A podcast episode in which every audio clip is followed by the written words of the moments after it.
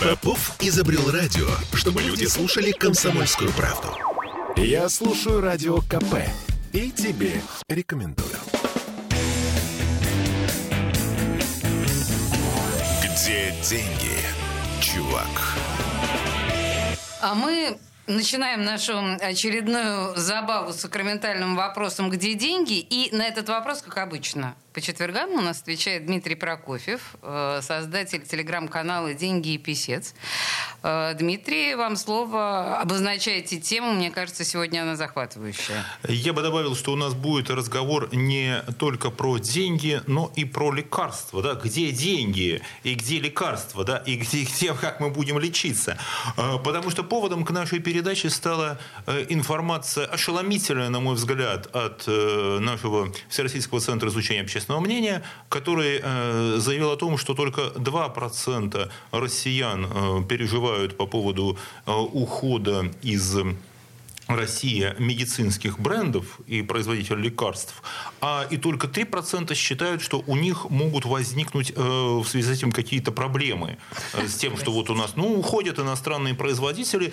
И действительно, насколько это актуально? Действительно ли у нас могут быть сейчас проблемы с лекарственным обеспечением? И самое главное, э, люди могут так думать, но эксперты должны думать сейчас о том, как действительно не допустить допустить провала в медицинском обеспечении? И как сделать так, чтобы э, лекарства были доступны, чтобы медицинская помощь не прекращалась, чтобы мы имели то самое высокотехнологичное оборудование и чтобы лечение, в сфере которого мы достигли действительно больших результатов, и России есть чем гордиться, и российским медикам, чтобы это все работало так, как должно работать, э, вопреки э, всему, что происходит в политике, и вопреки всему, что происходит э, в нашем сознании, в нашем представлении. Поэтому я пригласил сюда в студию экспертов из, сразу из нескольких городов. Здесь в студии со мной присутствует Светлана Китаева, Э, эксперт в сфере э, государственных закупок, э, и медик, и юрист. Да, вот такое уникальное сочетание. Здравствуйте, Светлана. Здравствуйте. Также на связи с нами из Нижнего Новгорода предприниматели, создатели электронной торговой площадки 223, торги 223, Елена Ленева и Дмитрий Чукин. Добрый день. Добрый вечер, точнее. Здравствуйте. Здравствуйте. Здравствуйте. И из Москвы э, с нами врач, э, заместитель э, главного врача Московского центра восстановительной медицины, эксперт Министерства здравоохранения Московской области Виталий Полушкин. Здравствуйте, Виталий. Добрый день, коллеги. Добрый день. Ну что же, тогда э, первый вопрос я обращу, наверное, к Светлане. Как вы прокомментируете вот эту э, ВЦИОМовскую историю и что у нас еще, может быть, по этому поводу сказали чиновники Министерства здравоохранения и вообще, вообще как нам к этому всему относиться? Ну, начнем, наверное, с того, что граждане пока недопонимают сложившуюся ситуацию. И связано это с тем, что в лечебных учреждениях, если мы говорим об оказании бесплатной помощи в рамках программы госгарантий, то лечебное учреждение у нас имеет, э, как правило, запас лекарственных препаратов, он должен быть два месяца, и пока пациенты не понимают сложившейся ситуации. Однако, э, буквально на днях у нас министр здравоохранения э, высказал следующее о том, что у нас 80% из перечня ЖНВЛП препаратов находится с локализацией на территории Российской Федерации. Это говорит о чем? Что у нас есть не просто препараты, да, которые закупают лечебные учреждения по международному непатентованному наименованию, но в том числе, что Российская Федерация готова выпускать ряд препаратов, э, заменителей, то есть дженериков, э, которые будут, э, соответственно, поставляться и продаваться пациентам. Помимо прочего, у нас помимо дженериков есть возможность поставки препаратов так называемого серого импорта. А я позволю себе прервать вас на секунду и обратить вопрос э, к Виталию Полушкину, врачу из Москвы. Э, Виталий, что вы скажете по этому поводу? Я имею в виду и э, в ЦОМовский опрос, и слова Светланы Китаевой о том, что лекарства в принципе есть. Вот эти вот 80% у нас существуют. И правильно ли я понял, что 80% таблеток мы можем производить здесь без проблем? А, спасибо большое. А, здесь я бы выделил несколько измерений вопроса. Ну, самое очевидное, пожалуй, это то, о чем сказал министр, что 80% таблеток по широте номенклатуры препаратов у нас есть. Оставшиеся это 20? различные варианты лечения. Но это совершенно не означает, что у нас э, будет, и мы готовы это подтвердить, достаточное количество мощностей для производства в том количестве, которое необходимо. А, говоря о разделе запаса лекарственных препаратов в рамках программы государственной гарантии, да, этот запас составляет минимум два месяца. У многих учреждений он на самом деле больше. Мы, например, имеем годичный запас и имеем возможность в течение всего года работать с необходимыми препаратами. Плюс существуют программы ДЛО, очень актуальные для многих больных со специфическими заболеваниями, которым действительно угрожает э, смерть или инвалидность при прекращении приема препаратов, которые закупаются годично еще с прошлого года на весь плановый период с учетом показателей заболеваемости. То есть сейчас спустя месяц с небольшим после начала э, санкционного давления, конечно, мы не можем еще, слава богу, прочувствовать на пациентах глубину этой проблемы. То есть пока просто у нас еще лекарства есть. А я тогда сразу спрошу, здесь уже такой вопрос экономиста. А, я обращаюсь э, к Елене Леневой и Дмитрию Чукину, а, поскольку вы знаете это как никто другой, как э, учредитель электронной торговой площадки. Через вас ведь сейчас должны проходить закупки больших объемов лекарственных средств. И вот что за этот месяц изменилось? Вы почувствовали какие-то изменения у вас, что у вас происходит? Здравствуйте еще раз. Мы смотрим на цифры, мы смотрим на объемы торгов, нам важны объемы состоявшихся торгов, чтобы мы понимали, там, где есть победитель, да, там, где закупка заканчивается контрактом. И таких торгов а, состоявшихся примерно в два раза мы видим, что их стало меньше. То есть мы наблюдаем, что привычный процесс ценообразования сейчас нарушен. То есть сейчас что-то не так с ценами. То есть то, как работало это раньше, оно сейчас так не работает. Ну, попросту говоря, по тем ценам, по которым раньше а, поставщики на конкурентной основе приходили на торги, сейчас мы этого не наблюдаем, не видим. Ну, скажем, давайте так, значительно меньше Значительно меньше стали. Я вижу, э, Светлана Китаева хотела прокомментировать это утверждение, и у нас э, осталось э, немного времени до перерыва. Светлана, ваше слово, и после этого мы продолжим нашу дискуссию. Ну, буквально на днях я разговаривала с федеральным казенным учреждениям Санкт-Петербурга по поводу проведения торгов, но уже по 44-му федеральному закону, поскольку лечебные учреждения у нас как раз закупают по 44-му ФЗ, и э, в том числе дополнительное лекарственное обеспечение, которое по ДЛО э, определенным категориям граждан, то по их статистике за первый квартал этого года несостоявшихся процедур, когда не подано ни одной заявки, у них нету. То есть хотя бы один участник закупок выходит на объявленные процедуры. А цена? Цена. Э, вопрос с ценой, конечно, это спорный вопрос. И здесь, если производители не обращаются в Министерство здравоохранения, на днях прошла информация о том, что Федеральная антимонопольная служба пересматривает цены на лекарственные препараты для лечения болезни Паркинсона. То есть необходимо обращение, соответственно, в Минздрав. Э, то есть здесь эм, Такая история э, существует. У нас э, лекарств, желающих продать что-то, стало меньше, цены стали выше. И сейчас я просто хотел бы обратить внимание, что в своем телеграм-канале мы с коллегами организовали опрос читателей о том, как они отреагировали на цены и увидели ли они цены, рост или снижение цен в аптеках. И а, вот приняли участие почти 3000 человек со всей страны, и э, цифры получились такие. Сталкивались ли вопрос, сталкивались ли вы лично с дефицитом необходимых лекарств в вашем городе? 27% да и не мог купить нужные лекарства – 22% да, но смог купить дороже, чем было раньше. 15% ответили, что нет, но лично знаю людей, которые столкнулись с дефицитом лекарств. 24% можно было давать несколько ответов, поэтому цифра там больше чуть 100. 24% говорят, что нет, но повышение цен в аптеках они заметили. 7% не заметили повышение цен, но увидели сокращение ассортимента. И 18% сказали, что лично для них в аптеках ничего не изменилось.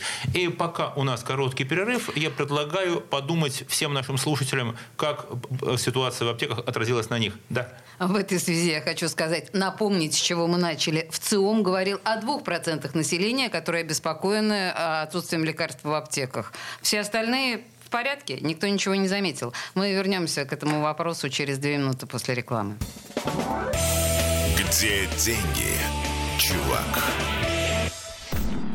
Я слушаю Радио КП, потому что здесь самые осведомленные эксперты. И тебе рекомендую. Где деньги, чувак? А мы продолжаем. И в данном случае задаемся вопросом не где деньги, чувак, а где лекарства, чувак. А что с нами будет на фармакологическом рынке, что с нами сейчас и что с нами будет в ближайшее время. Об этом со специалистами беседует Дмитрий Прокофьев. Дмитрий, вам слово.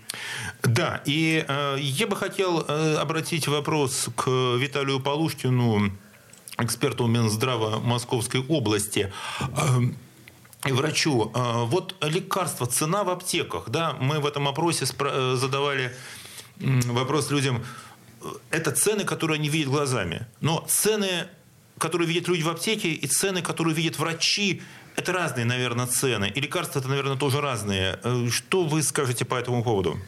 А, я бы начал с конца вашего вопроса, с того, что это действительно разные лекарства. И очень часто говоря об аптечном дефиците, мы понимаем, что это потребительский рынок. А когда мы говорим о больничном сегменте, мы говорим о специализированных лекарствах, требующих стационарного введения. Но да, я думаю, действительно а, речь идет о разных механизмах ценообразования – о разных механизмах и разной жесткости фиксации цены на лекарства и на лекарственные препараты. И я бы, наверное, попросил коллег из специализирующихся на госзакупках продемонстрировать, в чем именно разница между ЖНВЛП, с которым мы работаем как стационарное учреждение, и аптечный предельный отпускной ценос, который, который видит население. Э, аббревиатура э, это жизненно необходимое Жизненно важные необходимые лекарственные Жизненно препараты. важные необходимые лекарственные препараты, понятно. И это разные истории, это не те таблетки, которые мы привыкли покупать без рецепта в каждой аптеке.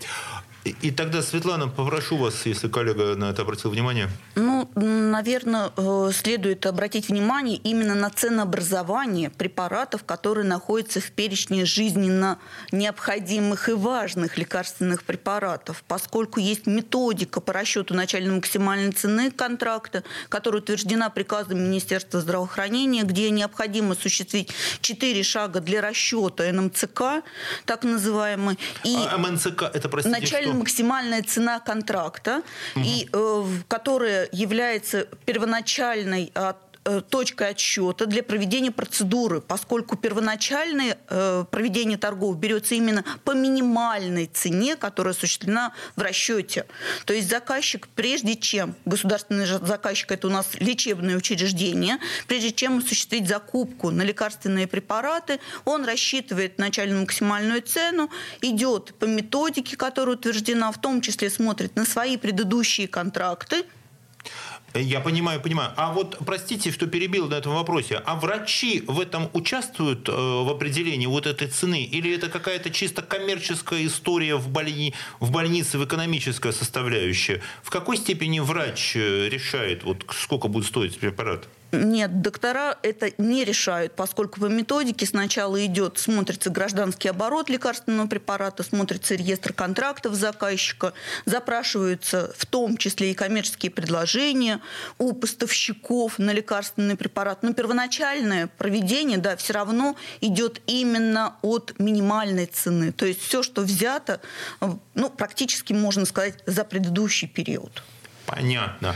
А если э, за э, у нас в силу каких-то вот экстремальных обстоятельств, да, окажется так, что цена на этот препарат вырастет, она по объективным причинам выросла, его нет на рынке, его не поставляют, изменился курс валют, что тогда?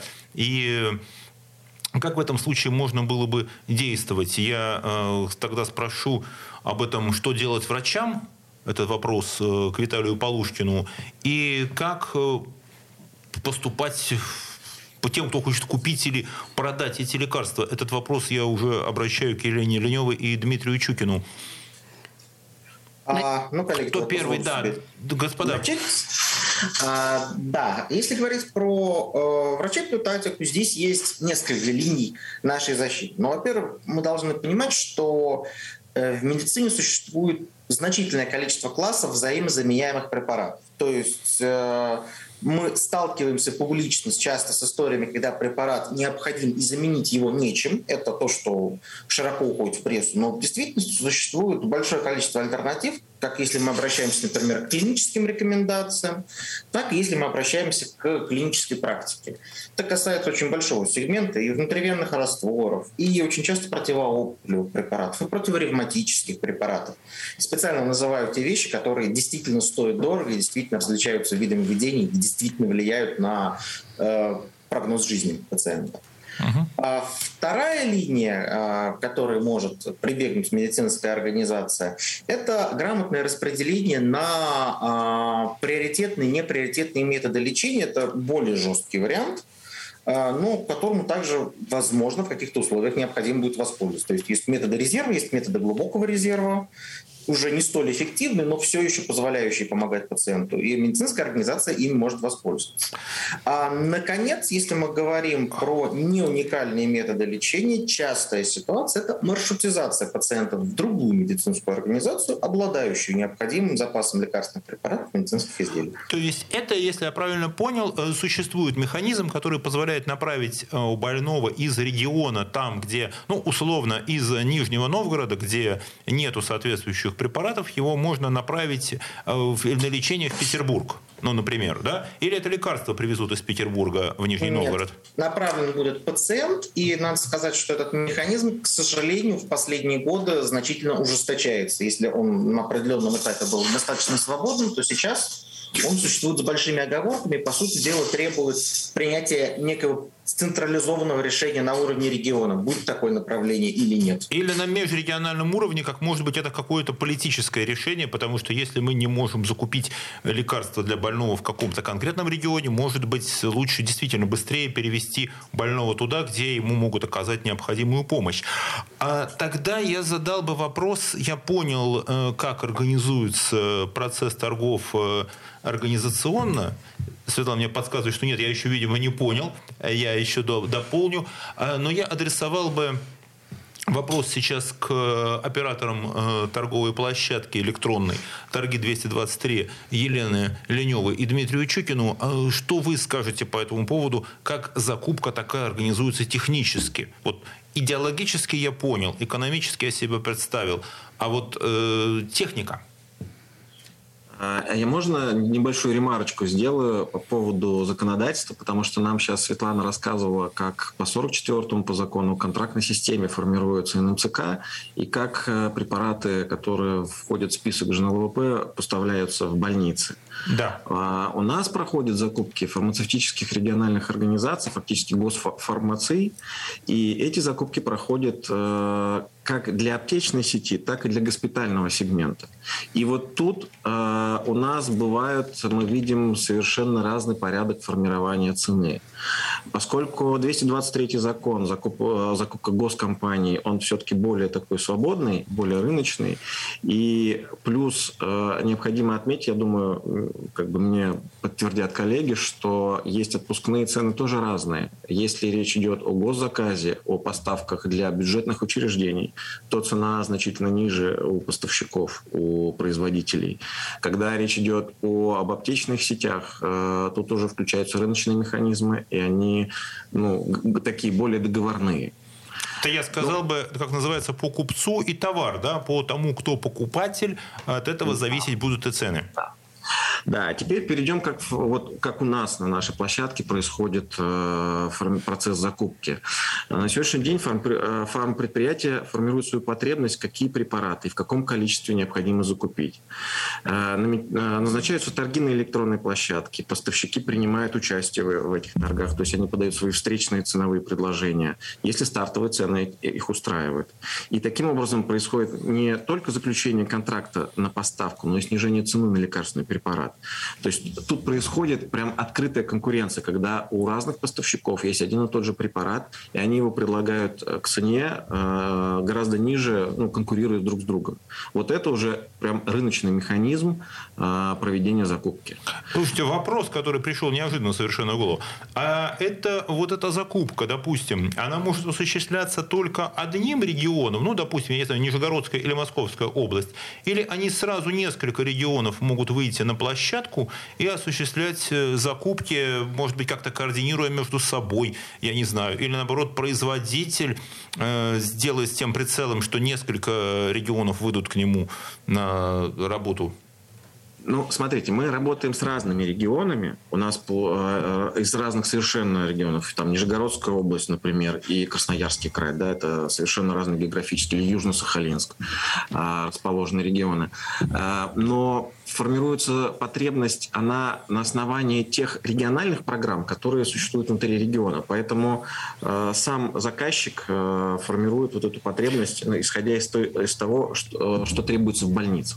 Я а понял вот вас. А, у нас еще есть секунда, простите. Э, Дмитрий, да. я, с вашего позволения, буквально прерву вас на несколько минут. На нас сейчас наступают новости. Я напоминаю, что Дмитрий Прокофьев, наш замечательный экономический эксперт, обсуждает со специалистами круговорот лекарств в природе. Мы продолжим эту тему буквально через три минуты после рекламы и новостей. Не уходите никуда. Где деньги, чувак?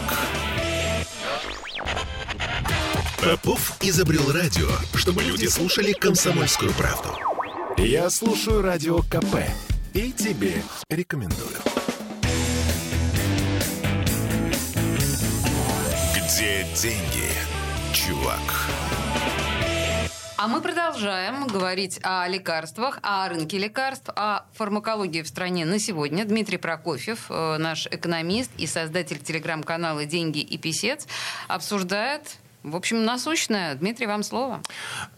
Э, спасибо. И э, мои собеседники – это Елена Ленева и Дмитрий Чукин из Нижнего Новгорода, создатели торговой площадки «Торги 223», э, Виталий Полушкин, врач, заместитель главного врача Московского центра восстановительной медицины и эксперт Министерства здравоохранения Московской области, и Светлана Китаева, юрист, медик и эксперт в сфере государственных закупок.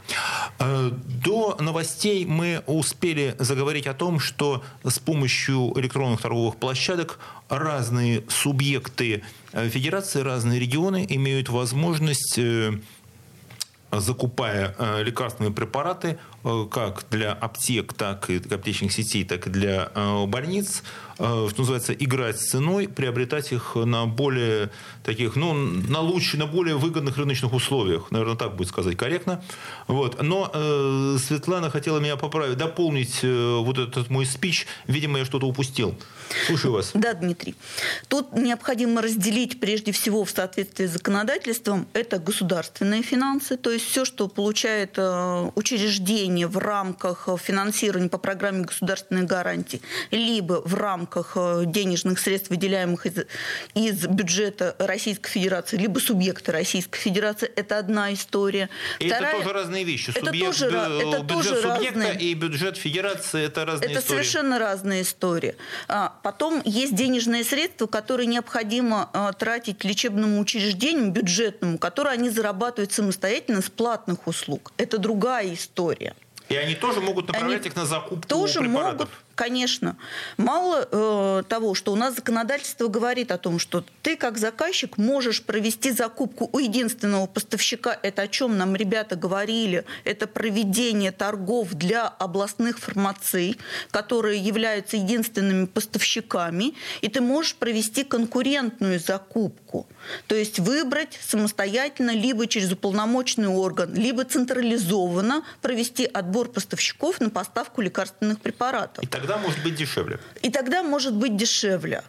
И тогда может быть дешевле. Но Помимо прочего, у нас законодательство, обратите внимание, буквально недавно, в этом году, в начале года, мы, у нас было такое совещание между Министерством здравоохранения, Министерством финансов, Минпромторга, связанное с национальными режимами. Мы говорили о том, что областные фармации – это ед-поставщик. А он, его нужно отменить поскольку туда заходят поставщики, ну непонятно как, в какой конкуренции, непрозрачная система закупок. Поэтому если вдруг случится так, что у нас областные фармации просто из регионов уйдут, а областные фармации у нас не в каждом регионе. А под областной фармацией вы имеете в виду кого? Вот как это рассказать, чтобы нашим слушателям было понятно в двух словах? Это единственный поставщик в регионе. То есть крупнейшая какая-то крупная какая-то да, компания, которая, которая выигрывает торги и отвечает за поставку препаратов. По... Но это не обязательно фармзавод или Нет, что это? это некое локализованное лицо, которое к себе в субпоставщики. У нас нет в Гражданском кодексе, конечно, такого понятия, но они себе отбирают поставщиков, которые готовы поставить лекарственные препараты, но через себя. То есть это такой, как бы такой магазин, такое юрлицо, назовем его, которое берет подряд на то, что я обеспечу лекарствами, а дальше оно уже э, начинает работать с теми, кто эти лекарства реально производит. Да, лечебное учреждение направляет заявку, фармация отправляет поставщикам, поставщики привозят непосредственно в лечебное учреждение. То есть это не поставщик, не производитель, это такой оператор-посредник. Ну, это и называется услуга по поставке лекарственных препаратов. Угу, это я... не закупка. Мне очень нравится система закупок в Москве. Вот мы говорили, если нехватка препаратов, что необходимо сделать? То есть больного э, перенаправить в другое лечебное учреждение. В Москве совершенно работает по-другому. Перераспределяют э, запас лекарственных лекарственных препаратов. Если в этом лечебном учреждении нету, могут путем складского перемещения привести таблетки, привести, таблетки как лекарства, было, средства. Как было в пандемию. Э, понятно. Э, тогда вопрос э, к Елене Леневой и Дмитрию Чукину как людей, которые непосредственно работают, осуществляют коммуникацию вот электронную между вот этими поставщиками и покупателями. А что вы дополните к словам Светланы? Ну, хотелось бы дополнить, что единственные поставщики фармации – это, как правило, государственные фармации, и принадлежат они тому субъекту э, региональному, в котором они живут. И это региональные деньги и региональный бюджет – Поэтому это не какие-то там залетные, условно говоря, компании, которые... То есть это компании, там... которые при, при, условно говоря, областной администрации да, такое за государственное учреждение. Вот. Само у себя такие, значит, да? Что мы, что мы всегда пропагандируем, вот с Леной уже на протяжении там более чем 10 лет, а, это то, что таки, закупки у таких предприятий должны проходить в открытой конкурентной среде.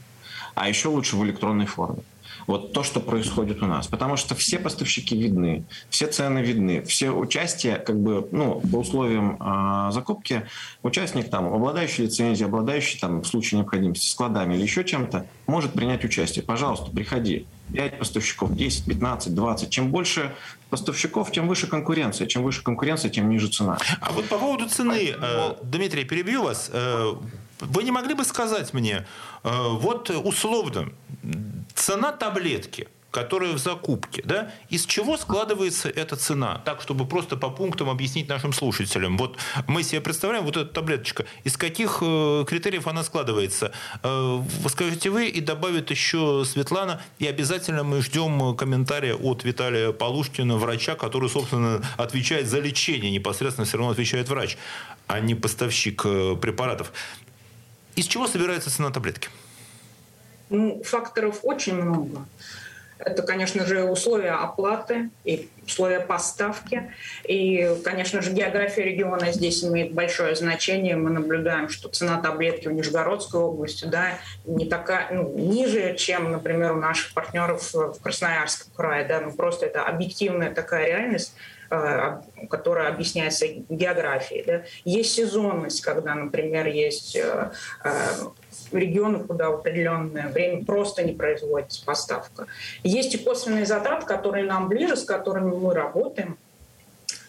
Это, например, условия э, затраты на, персон, на персонал, да, банально, если представить себе, что фармации закупают для понимания, да, не десятки препаратов, и даже не сотни, а тысячи номенклатуры, по которым э, оперирует фармацевт, тысячи. Вы представляете, сидит отдел, да, который, если по старинке, да, в классическом, скажем так, не по старинке, в классическом варианте, обзванивает, делает какие-то а, расчеты. Я понимаю.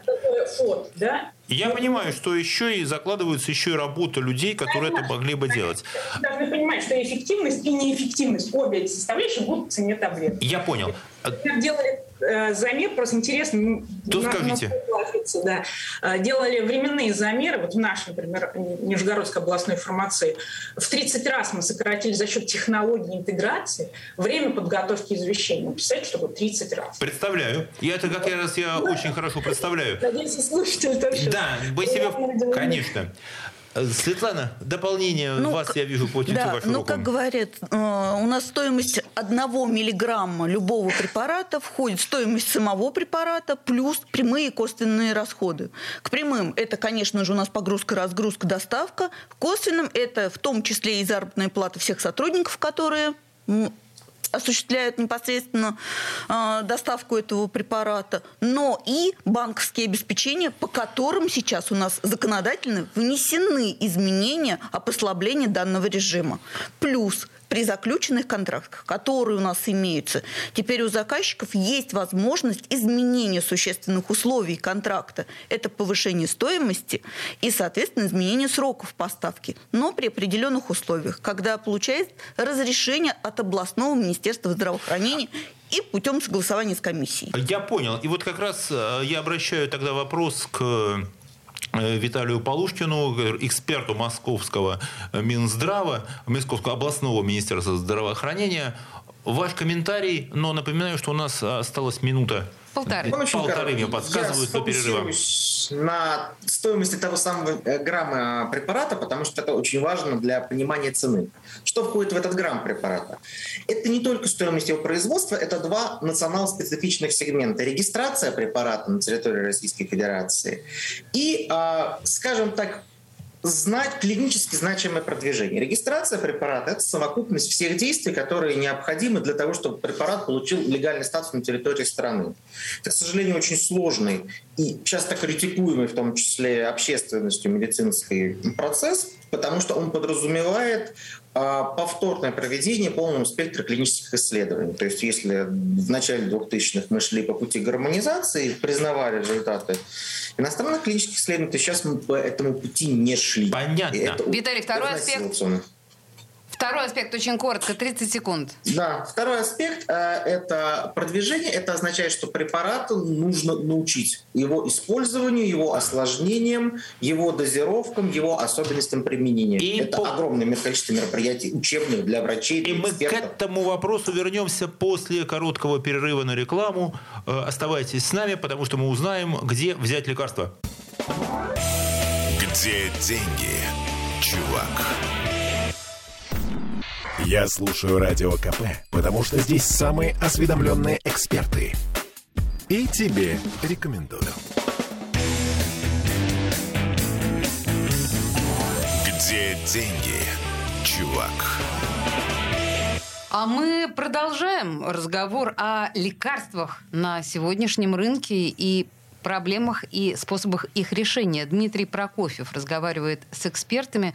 Дмитрий, я прошу вас продолжить. Я продолжу. Э, буквально перед э, тем, как мы ушли на рекламу, э, Виталий Полушкин, врач-эксперт Московского областного Минздрава, обратил внимание, что кроме э, чисто таких э, организационных аспектов по закупке есть лекарств, о которых мы говорили, есть масса юридических аспектов, связанных с их регистрацией, с их правилами применения, с законодательством в этой сфере, и еще с тем, что для того, чтобы пользоваться лекарством, их, им надо уметь пользоваться. Да? То есть любой новый препарат – это целая отдельная большая история с тем, что нужно научить и врачей, и младший медицинский персонал. И, наверное, я бы посмотрел бы еще со стороны больных. А люди должны тоже понимать и верить, да, что их лечат именно тем э, препаратом, который для этого предназначен. Потому что сколько конфликтов возникает, когда э, человеку настаивает на том, что мне нужно, вот меня же лечили вот этим лекарством, да, почему меня лечат этим лекарством, что происходит, э, почему нету того препарата, к которому я привык. И это сильно, конечно, влияет и на доверие к врачу, и на само, наверное, качество лечения. Виталий, вы согласитесь со мной или я здесь ошибаюсь? Нет, я совершенно полностью с вами соглашусь. И это очень хорошо проиллюстрировали те данные опроса, которые вы мне дали, те комментарии текстовые, которые давали люди. Люди очень часто ждут привычную лекарственную форму препарата. Ну, не таблетки, а гель. И наоборот, не гель, а таблетки. Они очень часто ждут э, привычный им сценарий лечения. И даже какие-то более новые, более перспективные технологии могут э, вызывать у людей сомнения.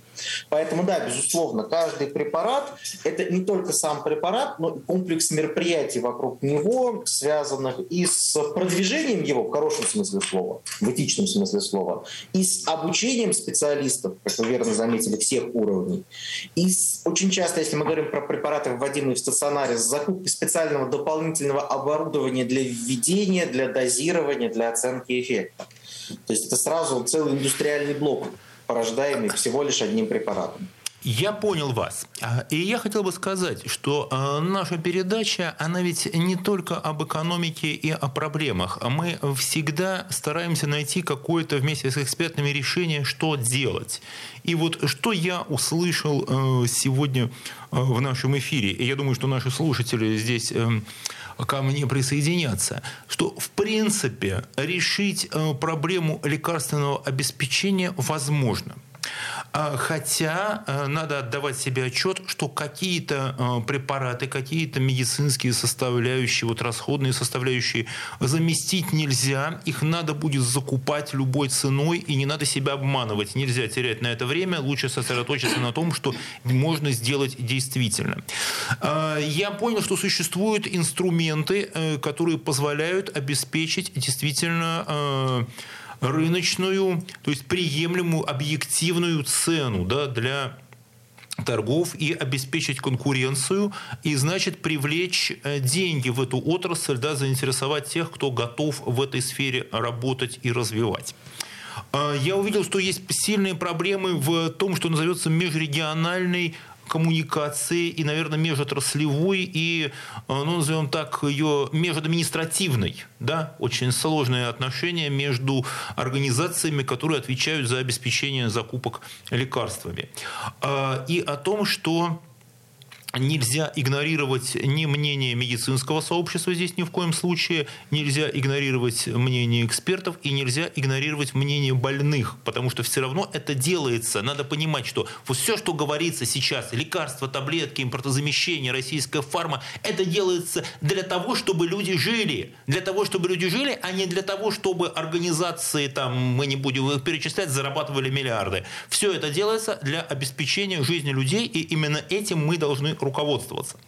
Поэтому я думаю, что здесь, конечно, не будет, не обойтись без организации какой-то очень широкой межрегиональной такой, может быть, общественной дискуссии, в которой должны э, быть врачи, в которой должны э, быть эксперты по закупкам, в которой должны быть юристы, в которых обязательно должны быть чиновники, как федеральных, так и Э, региональных ведомств, в которых должны быть операторы торговых площадок, э, в которых должны быть э, те, кто отвечает за рекламу и продвижение, да, то же самое, кто занимается продвижением, кто умеет работать с аудиторией, и, конечно, представители э, больных, да, представители людей, организаций. Э, я бы еще подключил, наверное, в благотворительные фонды, потому что это отдельная история огромная, которую сейчас мы там в рамках одной передачи не охватим. И вот, наверное, без организации такого, без немедленной организации такого диалога решить проблему обеспечения людей необходимыми лекарствами нам не удастся в принципе, несмотря ни на какие миллиарды, которые обещает правительство вложить в фарм-индустрию. И э, я просил бы наших экспертов прокомментировать вот этот мой спич, может быть, излишне эмоциональный. Светлана, прошу вас. Да, Дмитрий. В настоящий момент правительство приняло достаточно э, много новых мер в отношении лекарственного обеспечения. Это выделение дополнительного финансирования для регионов. Соответственно, это внесение изменений в, сами, в само законодательство. Э, туда внесено, что можно изменять существенные условия контракта, то есть по цене и срокам. Можно закупать препараты у единственного поставщика, в том числе, то есть дается на откуп субъекту возможность закупки таких препаратов, в том числе введение серого импорта, то есть это логистическое решение, э, поставка препаратов через другие страны, не те, которые сейчас у нас недружественные, другой путь логистики, и, соответственно, изменение предельной отпускной цены, которая утверждается на уровне ФАСа. Я добавлю, что серый импорт означает это легальный импорт только в обход э, существующих сейчас каналов поставки. И, но вопрос, в такой дискуссии, о которой я сказал, вы бы приняли участие? С большим удовольствием. А, тогда я адресую вопрос Э, для минутного комментария Елене Леневой и Дмитрию Чукину, э, создателям э, электронной торговой площадки «Торги 223». Елена, Дмитрий. А, ну, прокомментировать с нашей стороны мы можем так. Мы а, более 15 лет занимаемся технологиями, мы накапливаем этот опыт, и наша такая минимальная задача, ну, достаточно ответственная, потому что, как я уже говорила, и неэффективность, и эффективность закладывать в стоимость таблетки. Мы готовы предлагать те сервисы, чтобы, а, которые позволяют вам не тратить время на то, на что вы можете не тратить. Если можно автоматизировать, значит можно. Если можно стартовую цену определить сразу по э, десятку тысяч позиций номенклатуры. Это надо сделать с помощью технологий. Нельзя их исключать. Их, наоборот, надо брать в расчет. Вот и все. Значит, можно снизить цены, снизить можно? Да, конечно, но я бы Нужно. со своей стороны добавил, что мы, как э, люди, которые давно работают в этой среде, мы всегда за развитие конкуренции. Поэтому вот слова «единственный поставщик», они, конечно, Режут ухо. в экстренных ситуациях. Режут ухо. Но да, но мы всегда за то, чтобы про- про- закупки были прозрачны и конкурентны. Чем больше участников, тем ниже цена. Дмитрий, Это вот наша позиция. Я понял вас. И тогда вопрос. Вы бы приняли участие вот в той э, широкой дискуссии, о которой я говорю? Да, конечно. Да, конечно. У нас уже есть два, три союзника.